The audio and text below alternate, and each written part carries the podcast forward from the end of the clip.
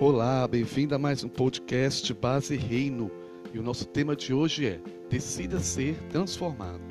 Lá em 1 Coríntios, capítulo 2, versículo 16, nós lemos: Nós, porém, temos a mente de Cristo e conservamos os pensamentos, sentimentos e propósitos do seu coração. Bom, você está disposto a baixar a guarda e se permitir ser instruído ou corrigido hoje? Nós temos a tendência de acharmos que já sabemos de tudo e que pessoas menos experientes ou mais jovens não podem nos mostrar algo novo ou desconstruir conceitos errados que nós podemos ter.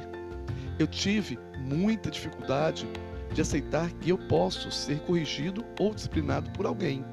Mas devemos lembrar que Deus usa o que Ele quiser, quando Ele quer nos falar algo. Se você é um estudioso da Bíblia, você sabe que eu estou falando a verdade. Então, se examine profundamente e sem disfarçar.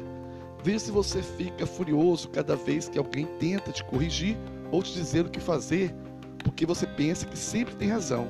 Se sua resposta for sim, posso até afirmar que você não é totalmente feliz. Então, é o momento de você pedir a Deus que te mude nessa área agora. Não perca tempo. Ser aberto a correções e ao discipulado pode te levar a níveis mais altos.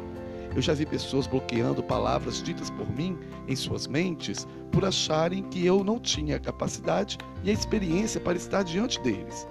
Devemos ter em mente que Deus trabalha no improvável e que, principalmente, seu conhecimento de quem Cristo é se desenvolve de acordo com o tempo que você passa se relacionando com Deus durante seu dia e todos os dias.